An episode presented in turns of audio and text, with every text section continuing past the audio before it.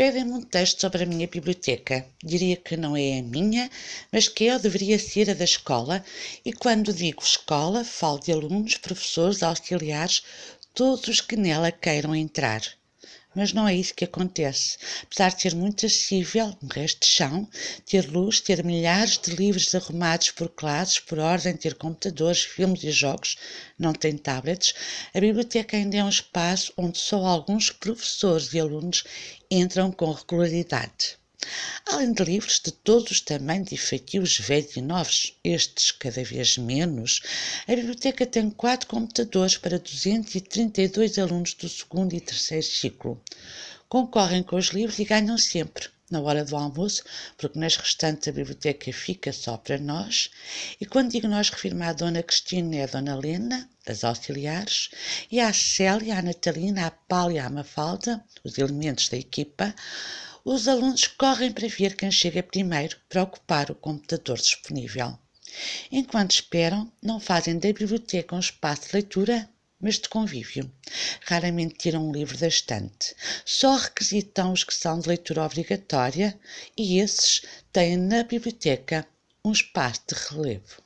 Por vezes, mas muito raramente, a biblioteca serve como sala de aula três no universo de 42 professores, vêm à biblioteca dinamizar atividades. Nessa altura, os alunos andam, falam, discutem, como se a liberdade de aprender estivesse chegado à escola.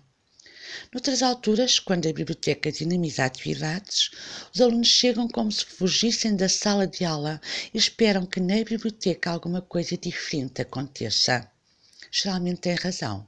Ou é para ouvir alguém a falar, ou para falarem de um tema, ou para verem um filme a propósito de algum acontecimento ou de acontecimento nenhum, ou para explorarem as novas tecnologias.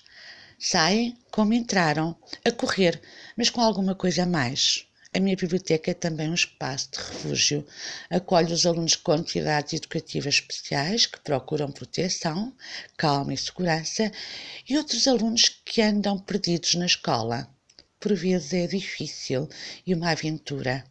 Para além desta biblioteca, tenho outra no primeiro ciclo, nova, cheia de luz e espaço, com livros, computadores, jogos, fantoches, mas sem. Está, no entanto, fechada quatro dias por semana. As pessoas ainda não a adotaram e por isso só quando lá vou é que a biblioteca se torna uma casa onde cabe toda a gente. No outro dia fiquei feliz. No lugar onde me sento a contar histórias, sentou-se uma aluna a fingir que era eu. Enquanto fazia as requisições, reparei, eu e o professor, que ela tinha aberto um livro e lia para a turma. Espreitámos os dois, como se tivéssemos descoberto um segredo. Afinal, a biblioteca e as pessoas que nela trabalham podem marcar e contagiar o prazer de ler.